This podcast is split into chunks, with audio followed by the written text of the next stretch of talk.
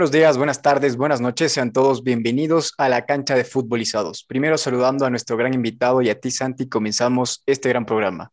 Hoy un programa junto a Daniel Navas, un gran periodista deportivo del país, donde hablaremos varios temas acerca del mundo del fútbol y claro está, lo conoceremos un poco más. Santi, amigo querido, ¿cómo estás? Bueno, ha sido una semana muy dura para Boquita, para todo el pueblo boquense. Vamos, Boca, pa. Eh, nada, hubo un arbitraje un poco polémico eh, en los dos partidos contra Vireiro, pero hay que seguir adelante, así es la vida. Le fue muy bien a, a Barcelona contra Vélez. Eh, y bueno, es, es, importante que los equipos ecuatorianos sigan pasando en la Libertadores y, y nada. Pero hay que cambiar un poco la energía y hoy estoy muy feliz de presentar al invitado de hoy, un crack del periodismo deportivo ecuatoriano, Daniel Navas. Trabajó en TC Televisión, Ecuavisa y hoy en día es relator y productor en DirecTV Sports. Entonces es un privilegio tenerte, Daniel, y quería saludarte. ¿Cómo estás? La verdad que me hace sentir como que, no sé, me, me siento Clos, Viñolo, Fernando Palomo y todos los todos los astros juntos. Gracias, gracias por esa, esa presentación, Santi, Pablito. Un gusto conversar con ustedes un rato eh, para distenderse, un rato ameno, un rato para que también puedan conocer un poquito más de mí, pero también yo de ustedes, ¿ah? así que no, no crean que se van a salvar, porque aquí no solamente preguntas en una sola dirección, sino esto también es este, a, a quema ropa, a quema ropa. Yo también voy a hacer preguntas, así que nada, un placer, un placer. Y sí, es cierto, una semana bien intensa, bien este, buena para los equipos grandes, ¿no? La, la, semana entera ha sido de equipos grandes. MLE ganó la etapa, Barcelona cuartos en la Libertadores, Liga a cuartos en la Sudamericana. Ha sido semana de equipos grandes para, para el Ecuador y eso, eh, la verdad que revitaliza, fortalece, eh, compromete a los equipos grandes a tener que servir a sus hinchadas y los hinchas de todos estos tres equipos están muy felices. Han estado muy felices y eso se, se percibe, se palpa en, en, la selva tuitera, como también se respira en la, en la calle, en las oficinas. Perfecto. Vamos a ver si te agrandas como, como Emelec, Liga y Barcelona, porque tenemos un juego. Tenemos un juego y necesitamos a un Daniel Navas agrandado, porque si no le gana el Pablito. Entonces, este es un juego, voy a explicar un poco. Este es un juego sobre las estadísticas de la primera etapa de la Liga Pro y es Pablito contra Daniel Navas. Futbolizados contra Daniel Navas. Opa. Entonces vamos a comenzar. A ver, Daniel, vamos, vamos a, ver, comenzar. Primera pregunta. ¿Qué equipo hizo más goles en la primera etapa? ¿Liga de Quito o Mushugruna? ¿Qué equipo hizo más goles? ¿Qué equipo hizo más goles en la primera etapa? El Mushugruna. El Mushugruna, excelente, con 28 goles contra 21 de Liga de Quito. 1-0 Daniel Navas. Ahora Pablito tiene el penal, la tanda de penales, se acerca se acerca, veamos si no está nervioso. Pablito, para empatar, para empatar. ¿Qué equipo hizo más goles en la primera etapa? ¿Independiente del Valle o Universidad Católica? ¿Católica? No, era Independiente del Valle con 27 goles contra 25 de Universidad Católica. Por ahora el primer penal lo metió Daniel Lavas el primer penal, Pablito, como casi siempre el berro, pero bueno. Hay que entrar en confianza, tranquilo. Creo, tranquilo. Que, sí, sí, creo que vas dando chance al principio, ¿no? después la remonta. Así claro. A ¿no? vamos a la segunda pregunta, vamos a la segunda pregunta. A ver, vamos a ver, ¿Qué equipo tuvo más victorias en la primera etapa? ¿Manta u Orense? Daniel. Híjole. Era difícil, es dificilísima esa. Eh, sí, ya, ya viene subiendo el handicap de dificultad. Más derrotas me preguntaste, ¿no? No, más victorias, más victorias. Ah, más victorias. Orense, Orense más victorias que Manta. No, Manta no. con cuatro contra Orense con tres. Bueno, Se me agrató demasiado, me agrató demasiado. Está bravo, está bravo, Vamos está a los orígenes. Bueno, Sí, mientras tanto, Pablito, Pablito, para empatar, para empatar. Penal, más que importante, el más importante de tu vida. Así que vamos, Pablito. Eh. ¿Qué equipo tuvo más victorias? ¿Cuenca o Macará? Esta primera etapa? Es que con, con la respuesta anterior, loco. Eh, Cuenca o Macará. Macará. Excelente, Macará Vamos. con 6 Eh. contra Cuenca con 4. Vamos. Y vamos 1 a 1. Último penal, último Sí, penal para los dos. Espero que estén preparados. Bueno.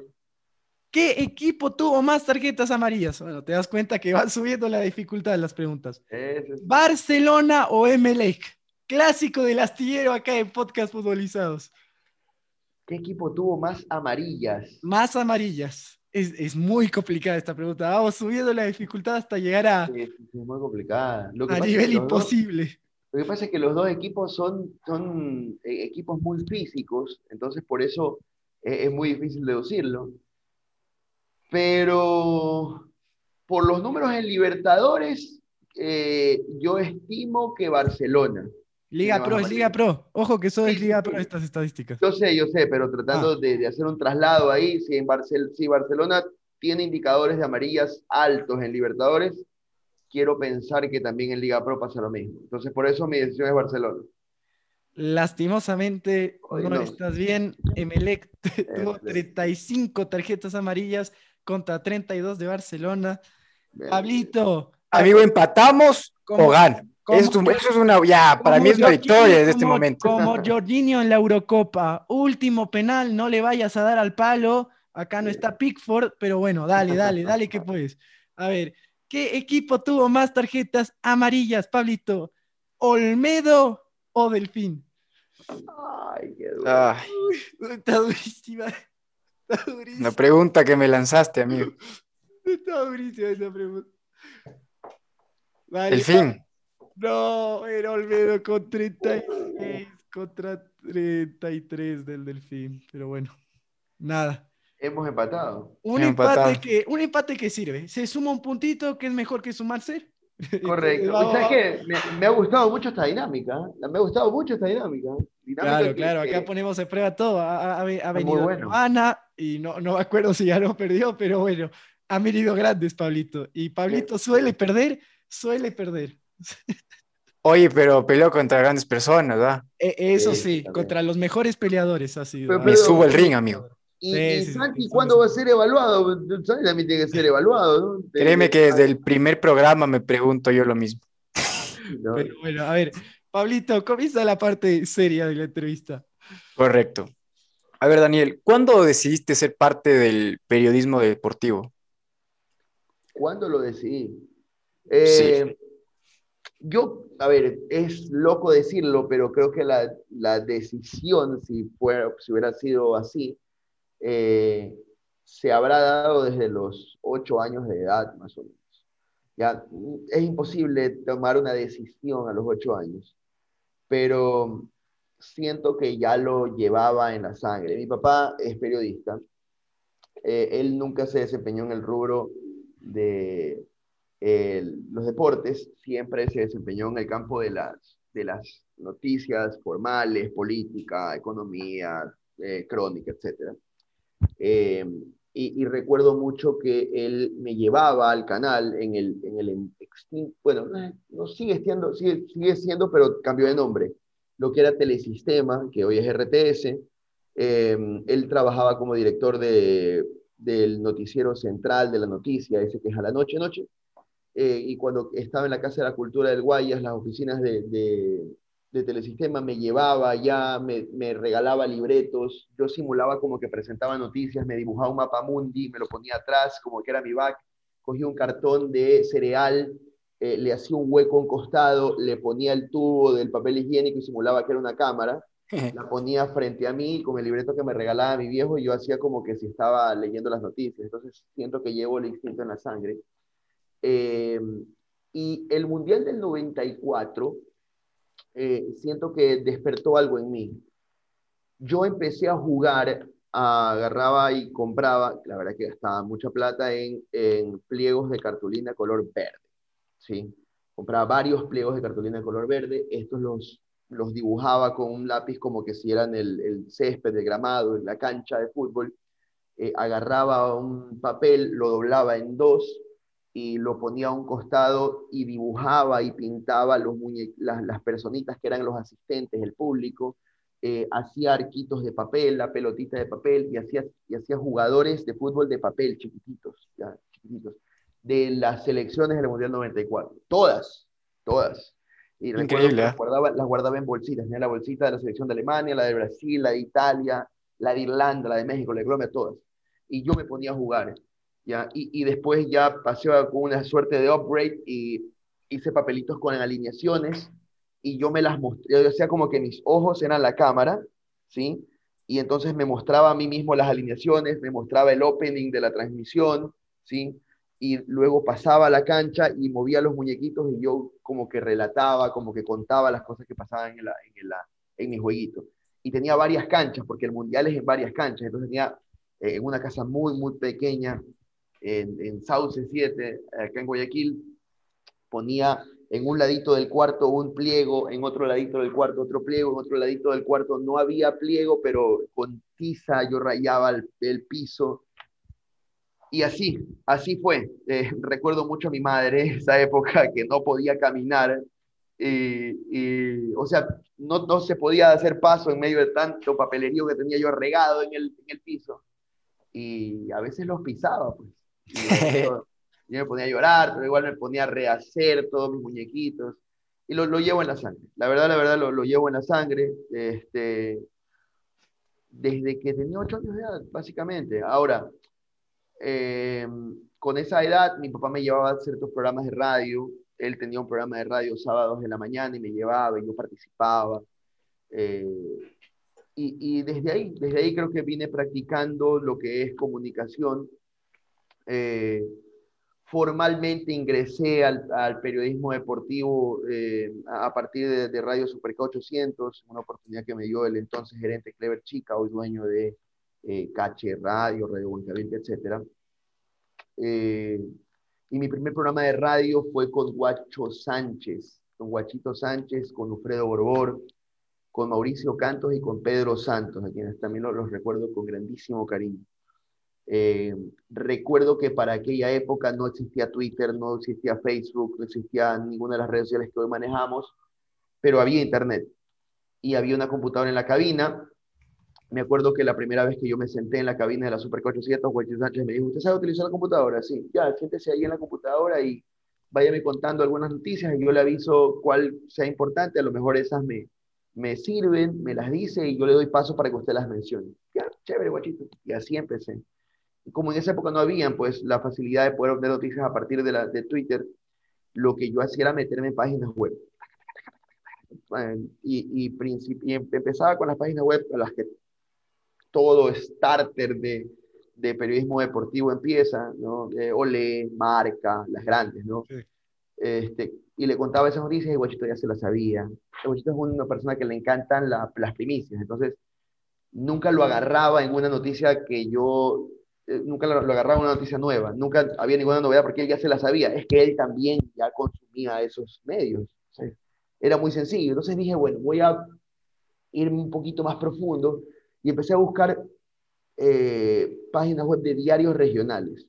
Y busqué Diario El Heraldo de Ambato, y busqué Diario Los Andes en Riobamba, y me metí a Diario Correo de Machala, me metía a El Diario de Manabí, y me metí a diario La Hora y todas sus regionales, que tiene también diarios regionales de distintas partes de distintas provincias, y eh, me metí al comercio, y cuando leía las secciones deportivas de esos medios, habían noticias de Macará, Técnico, Deportivo Cuenca, Liga de Puerto Viejo, Delfín, eh, Audaz Octubrino de aquella época.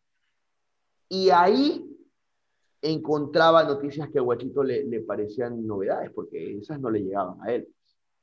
Entonces a ellos le contaba a Guachito, mire, tengo esto. ya, y recuerdo que las primeras veces que yo le contaba esas cosas, Guachito decía, ah, ¿en serio? A ver, cuéntame más. Y las anotaba. Y él abría el programa de radio y contaba las noticias que yo le daba. Pero bueno, pero en todo caso, después, con el pasar del tiempo y la confianza, ya Guachito me decía, a ver, Daniel Navas está aquí, y quiero que nos cuente usted la, noticia que acaba de encontrar. Y yo desarrollaba la noticia que leía. ¿sí? Al mismo tiempo iba desarrollando capacidades de, de lectura comprensiva y, también este, hacer un resumen, porque lo que te cuenta un diario eh, viene marcado en muchísimas palabras y uno tiene que para radio decirlas de una manera distinta. ¿no? Eh, Perfecto. Y empezaba a pulir eso. Entonces, bueno, el, camino empezó por ahí, ¿no? Perdón por alargarme, pero es que la verdad que es atrapante, es atrapante para mí, por lo menos, haberla vivido. No pasa nada. A ver, ahora, en una película sobre tu vida, ¿cuál escena no puede faltar? ¿Cuál escena no puede faltar? ¿Cuál escena no Híjole. a ver, creo que dentro de las escenas de, de inicio, ¿sí? una fue esta que les contaba, la de los ocho años, la del inicio de la Super K, pero tampoco puedo creer, es curioso, pero bueno, cosas que pasan en el camino.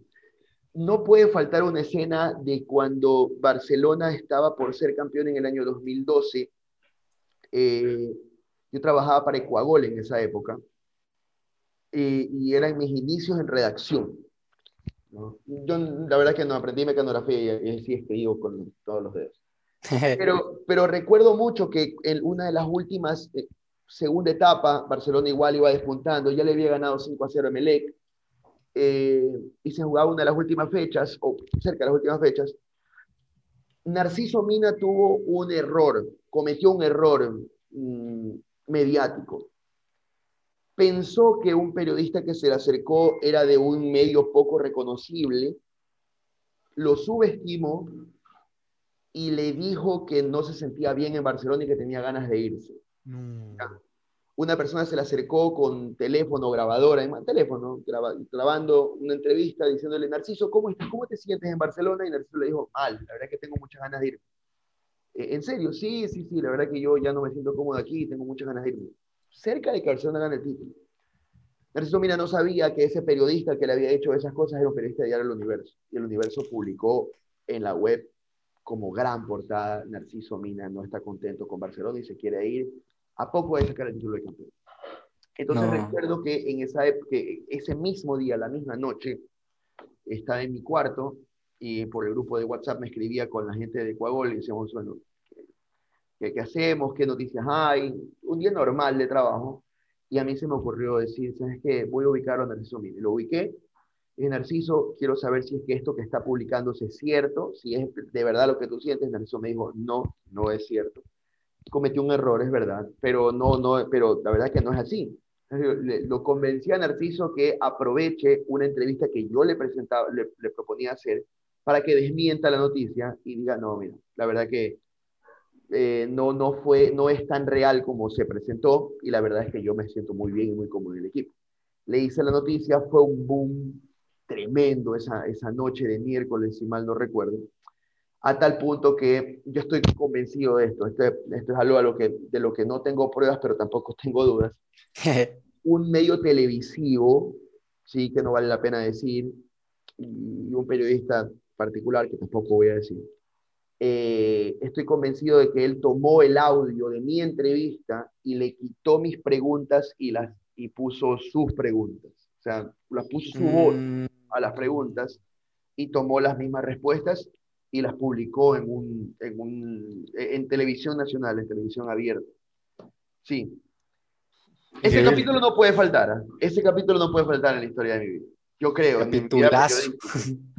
creo que ese no puede faltar. Y, y después vienen los otros, ¿no? Lo, lo, posterior, la final de la Sudamericana, creo que no puede faltar. Creo que no puede faltar también la campaña de Ecuador en el Mundial Sub-20. E-, esas dos que también fueron ya en otro momento de, mi vida, ¿no? en un momento quizás de un poquitito más de madurez. No, no, no tengo tanta, pero un poquitito más. Correcto. Si tuvieses que vivir con un periodista del medio, no importa si es más amigo, ¿no? ¿Con cuál vivirías y por qué? A ver, eh, la verdad es que siempre busco estar cerca de gente que pueda enriquecerme más cognitivamente hablando, ¿sí? intelectualmente hablando. Es, gente que te pueda eh, ayudar, implementar, dar un recurso, que, te puede, que te pueda servir como, como un recurso. Y al mismo tiempo, eso es como una suerte de desafío, de, querer estar como la suerte del alumno tratando de igualar al maestro. Y, y en ese camino, eh, creo que existen varios que a mí me han demostrado que tienen un nivel cognitivo, eh, que tienen un nivel de interpretación, que tienen un nivel dialéctico muy grande, muy, muy grande. Eh, y en el Ecuador me voy a quedar con los nombres propios y la verdad que me, se me llena el pecho de decirlo, eh, que los nombres propios de Diego Arcos y Roberto Bonafont están las personas con las que yo de verdad este, tengo el gusto, el honor, el privilegio de compartir todos los días. Porque en serio con ellos me enriquezco, o sea, me, enriquezco intelectual y culturalmente, eh, me enriquezco mucho a nivel de lenguaje, muchísimo, y, me enriquezco mucho también a nivel de interpretación, ¿sí? de, saber medir hoy, hoy en día. Eh, saber entender también la, la, sinergia del por dónde van las cosas. El periodismo deportivo tiene que manejar, y, esto es una ley no escrita, pero eh, hay que entender también siempre el marco de todas las cosas, de todas las noticias que pasan, porque en el medio existen también mm, niveles de influencias, gente que piensa que uno opera cuando no es así eh, gente operando que sí existe, y, diversas cosas sobre las cuales uno tiene que saber medir y el dimensionar, como dice, ciertas, ciertas cosas. Entonces, bueno, eh, con los dos aprendo mucho, y aprendo todos los días. Y la verdad que, que, me siento orgulloso de decirle que hoy estoy con gente con la que de verdad aprendo. Perfecto. Ahora vamos al tema más futbolístico. A ver, la primera pregunta, vamos. ¿Emelec fue justo ganador de la primera etapa para ti. Sí, sí lo fue. Una, una pena que Liga haya reaccionado tarde, porque hay, yo, yo creo que hay equipos, de, hay equipos que practican el fútbol que le gusta a la gente. ¿sí? Y, el fútbol, y, el, y el equipos que practican el fútbol que le gusta a la gente hoy son pocos en el Ecuador. Y uno de esos hoy es Liga. Hoy Liga está jugando el fútbol que le gusta a la gente. Pero hoy con Marini, no ayer No, claro, hoy con Marini, hoy con Marini. Ah, hoy con Marini, Liga, Liga juega el fútbol que le gusta a la gente. Y a pesar de perder con Gremio, yo, yo posteaba que ese era el camino. Que, que habrán cosas por corregir, pero que ese era el camino. Y, y, ya, mira, los frutos se vieron pronto. ¿Hay cosas que corregir todavía? Sí, hay, cosas, hay muchísimas cosas por corregir. Que, que si Marini es un técnico didáctico, eh, y también se adapta al medio del futbolista ecuatoriano, puede provocar sacar el mayor provecho de jugadores claves en liga. Eh, pero bueno, eh, una cosa son los gustos y otra cosa tiene que ver con, los rendimientos y los puntajes y el, campeonato o la etapa no se gana con gustos, sino se gana con puntajes, se gana con resultados y los resultados los tuvo todos MLE y los tuvo con justicia. En un momento en donde también hubo muchísima inestabilidad general en el torneo, un torneo que en la primera etapa se, se creo que tuvo un estándar bajo, creo que tuvo un estándar muy bajo el torneo con muchísima inestabilidad. Eh, a Aucas le pasó de todo en esta etapa y, teniendo un plantel que, pensábamos podía tener más, le pasó de todo en lo administrativo y también en lo sanitario. Eh, a Barcelona le pasaron cosas que lo dejaron inestable. Liga sufrió un, le tocó cambiar de, pegar un volantazo rápido en el año para intentar corregir el rumbo. Por suerte salió muy buena la decisión. Eh, y, Emelec, en cambio, se mantuvo, se sostuvo. También sufrió su cachetazo Emelec, pero pudieron reaccionar rápido. Creo que, el, eh, creo que Nasib Neme se movió rápido. Hoy, hoy Roberto Buenofón hacía una reflexión muy, muy buena esa en debate de fútbol, mencionando de que desde que perdió con Talleres llegó Nasib Neme y tomó la decisión, advirtió que tres jugadores iban a ir de Melec y se terminó yendo solamente uno, que fue eh, Leandro Vega, y hubo dos que estuvieron muy cerca de irse y no se fueron. El equipo entendió, comprendió no solamente la advertencia, sino también algunas otras cosas que Nasib le puso al equipo y algunas otras cosas que Riscalvo también asimiló para sí, y bueno, eh, fueron lo más regular dentro de un torneo irregular. Así que sí, con justicia, con justicia. Correcto. De acuerdo al funcionamiento en la fase de grupos y a su buena victoria contra Vélez, ¿puede que Barcelona llegue a la final de esta Copa Libertadores? Barcelona. Sí. Yo creo que... Por lo que hizo en la fase de grupos, decíamos, y, por lo que vimos contra Vélez, que es bastante bueno. Yo, yo creo que, que el equipo le fue dando mensajes a Bustos. ¿sí? En esta llave con Vélez el equipo le, le, mandó un mensaje a Bustos que Bustos tiene que aprender a interpretar. ¿sí? Y, el mensaje que le manda el plantel a Bustos es, primero, mira más a lo que tienes, porque dentro de lo que hay, hay respuestas. Y considera esas respuestas que te estamos dando para que las administres mejor en, los partidos, en los 90 y también en planificaciones de llaves, de series largas, como la que tuvieron ahora con Vélez. Eh, y, esa equiparación de niveles que viene de la mano de la respuesta que el plantel está dando al entrenador, eh, sirven para este tipo de torneos de largo aliento. Le escuchaba también hoy día a Esteban Drer en algo que, bueno, penosamente está grabado, pero lo vamos a escuchar ya mismo en este fútbol, que Drer le contaba a los suplentes de Melec en épocas de tricampeonato, les decía, muchachos, ustedes van a ser los que nos van a ayudar a nosotros a salir campeones, porque eh, los, que estamos en el equipo titular ganamos partidos, pero no lo vamos, a estar siempre ahí, y siempre vamos a necesitar una mano del, relevo de, plantel. Y, y, creo que hoy Barcelona está demostrando tener respuestas en el plantel en momentos en donde hay equipos que están empezando a adolecer de respuestas en el plantel. Por el hecho natural de que a mitad de año muchos planteles se desarmaron. Eh, a River se le fueron soldados. Por suerte ha podido recuperar, ha podido traer este, este Brian Romero que, que, la verdad que entró y calzó sensacional. No, bueno, en defensa ya la rompía igual. Lo que venía haciendo en defensa es espectacular. Una, una, muy buena compra, una muy buena compra que también yo pensaba que iba a demorar en adaptarse, pero mira, entró y calzó y calzó. Y, la verdad que hoy no se extraña Borré. Eh, si es que Barcelona quiere ser campeón, tiene que compararse con esos equipos. Hoy creo que Barcelona sigue estando uno o hasta dos escalones por debajo de equipos como River, como Palmeiras, como Flamengo. Creo que sigue estando dos escalones por debajo de estos equipos. Si es que hablamos acerca de pensar salir campeón de la Libertadores, va a estar muy, muy complicado pero creo que este equipo eh, en el resto, en el segundo lote de planteles, de estos ocho de la fama, tiene argumentos para pelearle de tú a tú. Eh, a, Fluminense, si es el que viene, a Cerro, si es que llega a ser el que, el que se enfrenta, si es que pasa el milagro de que Cerro eh, pase la siguiente ronda, y después en las semifinales que sea lo que ellos quieran. ¿no? Hoy te digo, acá el, el guayaquileño, el barcelonista guayaquileño está con los con la em, con la ilusión a pleno, ¿sí? Pero no se deja de ser consciente, creo, de que eh, esto no es, hoy no se dice que Barcelona es candidato para ser campeón del Libertador, pero sí es candidato para soñar. Para eso. Perfecto. Ahora vamos Comienzan los Juegos Olímpicos y siempre se ha debatido sobre esto, pero en términos futbolísticos para ti, ¿cuánto pesa el oro olímpico? Entonces, por ejemplo, no sé, pesa lo mismo que una Libertadores, lo mismo que una Champions, eh, pesa lo mismo que un Mundial Sub-20, que es muy poquito. ¿Cuánto pesa para ti el oro olímpico? En el fútbol. En el fútbol. En términos...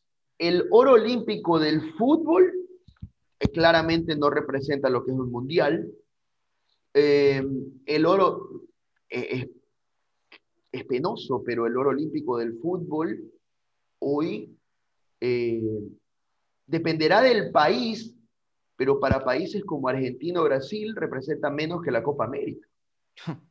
Para ellos les representa menos que la Copa América. Pero ojo, si Ecuador llega a salir oro olímpico de fútbol algún día de la vida, será el oro máximo que una selección ecuatoriana haya podido tener en su historia. También depende del país, ¿no? depende de cómo, de cómo lo dimensiones. O sea, yo creo que la medida eh, viene del lado de quién la haga o, o, por dónde se la tome. Pero para jerarquías futbolísticas mundiales el oro, el oro olímpico no representa mucho. Para eh, selecciones de un perfil menor, el oro olímpico representaría casi que lo más cercano a alcanzar una Copa del Mundo que también es muy difícil de conseguir. Entonces creo que va de esa, de esa mano. También eh, creo, eh, respaldo una, una, teoría que en algún rato, un rato la escuché y tenía que ver con que quizás FIFA le baja el perfil a, la Copa del, al, al, al, fútbol olímpico para que no le haga sombra a su Copa del Mundo. Entonces, también va, va por ese lado. Si me pides una dimensión, creo que, creo que por ahí va. Depende de que usted con el que se la mire. Claro, yo estoy totalmente de acuerdo y solo quería acotar que para Brasil era muy buscada hasta Río 2016 porque nunca la había ganado. Y cuando Neymar mete ese penal, todos enloquecen. Y ese oro olímpico fue bastante significativo. Pero ahora, como tú dices, ahora eh, el oro olímpico, sobre todo para Brasil y para Argentina, eh, no tiene sentido hoy en día. No tiene sentido y bueno, para Brasil será el oro olímpico para Dani Alves, que está en esa selección y que... Es correcto. Es para esos nombres propios puntuales, así como lo fue para Messi en su momento. De eso vivía el tema Messi en, en, la selección argentina. Ahora ya no, ¿no? Y ahora... ahora yo tengo, tengo una consulta, una consulta que les voy a hacer a los dos, a Santi y a, y a Daniel. A ver, si un futbolista ecuatoriano, porque está bien, Argentina y Brasil les importa un poco menos lo que es una, una medalla olímpica, pero Ecuador sería importante. Si un futbolista ecuatoriano, este en un caso muy hipotético, está en River o Boca y tiene una final o una semifinal de Libertadores y tiene que ir a jugar eh, con la selección olímpica de fútbol, ¿qué hace como futbolista? ¿Qué harían ustedes como futbolistas? Siendo ecuatorianos. Eh, no ah, sé si Daniel quieres comenzar tú o comienzo yo. Comienza tú, Santi, dale, dale. Bueno, a ver.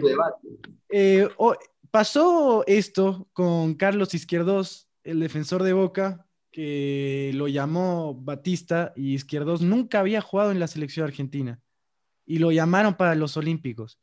Y él se quedó para jugar la serie con Mineiro. Y bueno, son decisiones, pero lo que yo haría, yo iría a los Olímpicos, porque para mí jugar para tu bandera no, no, no se compara a jugar para un club. Sé que son los Olímpicos, sé que no te traen rédito económico como te lo trae la Libertadores, pero yo iría a los Olímpicos, sin dudarlo, porque estar ahí en la Villa Olímpica, increíble. No, claro. Eh, ahora, dos jugadores de Vélez fueron llamados también para la selección olímpica argentina y ellos cambio se fueron. Claro. Y como tú bien dices, son, son decisiones. Eh, pero claro, ese es el estándar argentino. Eh, claro, yo pregunté, ustedes son jugadores ecuatorianos, obviamente. yo iría. Para, para, un jugador ecuatoriano estoy convencido que, que, las ganas deben sobrarles de querer estar con la selección ecuatoriana en unos, en unos Juegos Olímpicos y de, y de intentar conseguir una, una, medalla que sería inédita y que sería, insisto, el mayor logro de, una selección ecuatoriana. De hecho, eh, el, el, ganar eh, oro panamericano para, eh, para una selección ecuatoriana ha representado handicap y, de eso todavía se vive a nivel de selección ecuatoriana. y puede ser justificable el hecho que el futbolista no decida ir a la selección. Que diga, no, no quiero, prefiero quedarme a jugar la semifinal de Libertadores. Para mí no. Te digo algo, para, mí, para, mí, no, no, no existe motivo por el cual un jugador desista de estar con la, con la selección. Sea cual sea, sea, cual sea, sea cual sea el título o la instancia que juegue. Juegue final de Champions, en la selección. A la selección no se le dice que no. Yo lo considero una casi, o sea, futbolísticamente hablando, una traición a la patria. Futbolísticamente hablando. Yo lo considero así por lo menos. La selección te llama, tú tienes que ir.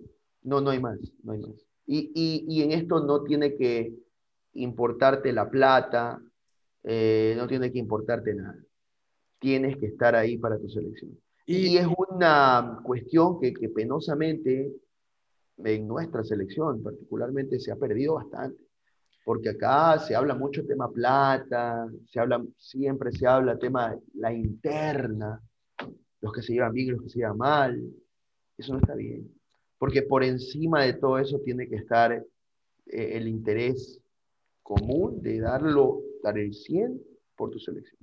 Sí, Concuerdo, y yo solo quería decir que para mí el fútbol olímpico está infravalorado porque es un torneo muy dinámico en el que se juega mucho más tiempo neto para mí de fútbol porque son sub-23 y corren todo el tiempo y no hacen tiempo como en un mundial.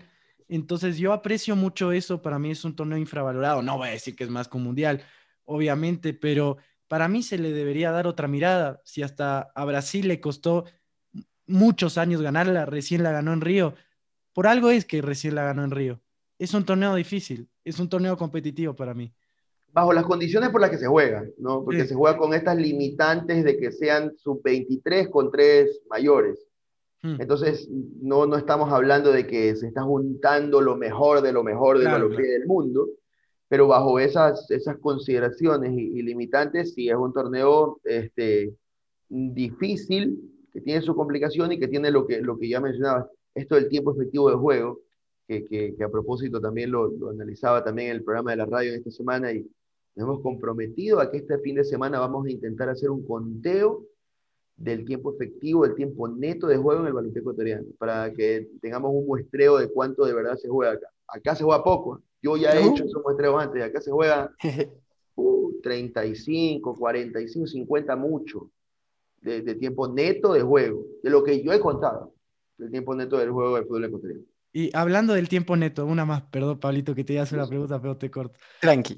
Se, se iban a cambiar las reglas del fútbol y se quieren poner que sean dos tiempos de 30, pero cada vez que hay una interrupción se para el reloj. ¿Estás de acuerdo con esa regla o no? Ahí estamos jugando otro deporte. Ahí estamos jugando otro deporte. O sea, ya mismo... Respondió la pregunta. Una cosa, cosas así. No, no, no, no, no vale. No, así no se vale. Así no se juega. Se, juega con, con, los 90 históricos y con el tiempo de corrido. Eh, hay iniciativas que están buscando cambiar el juego, pero con fines más que nada eh, comerciales. Y es que también hay una cuestión con la que el fútbol se está enfrentando, y no es menos cierta. Eh, no puedes tener a una persona al frente de una televisión una hora y una hora y quince, una hora y media. No, no puedes. Simplemente no puedes. Una hora y cuarenta y cinco no puedes. Es, es mucho tiempo hasta el baloncesto le está pasando eso. Hoy el baloncesto está empezando a vender derechos televisivos de los últimos, del último cuarto de partidos. Pero la gente les intenta haciendo menos los tres primeros cuartos y se quedan con el último cuarto. Y así. Eh, hoy todo es dinámico y el fútbol se está enfrentando ante ese, ante ese desafío, pero tiene a su favor la historia y también tiene a su favor el hecho de que es un deporte impredecible. Entonces, no creo que valga la pena desnaturalizarlo. Y de última, estas reglas que se probaron en este partido, en el, la Z Alkmaar y el Red Bull Leipzig, eh, no fueron confirmadas por FIFA. Sin embargo, sí pasó, sí pasó. Hicieron esto del cronómetro hacia atrás, del 30 hacia el 0, y dos tiempos, cambios ilimitados, saques con el pie, etcétera, etcétera.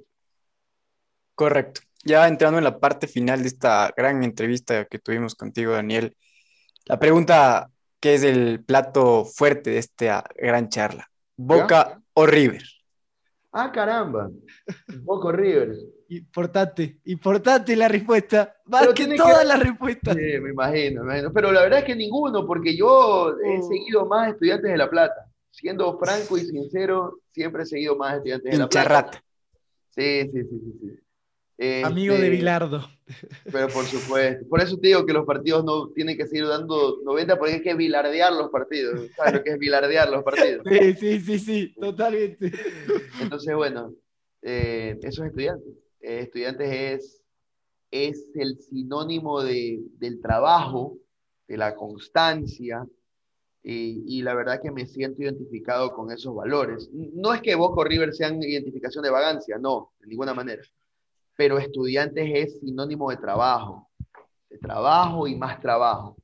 Y, me siento identificado con esos valores, por eso le, agarré simpatía. También le agarré simpatía también a partir de cuando le, quitó el título a Boca, al Boca de, de, la Volpe. Desde ahí le agarré una simpatía bastante particular al equipo Pincho.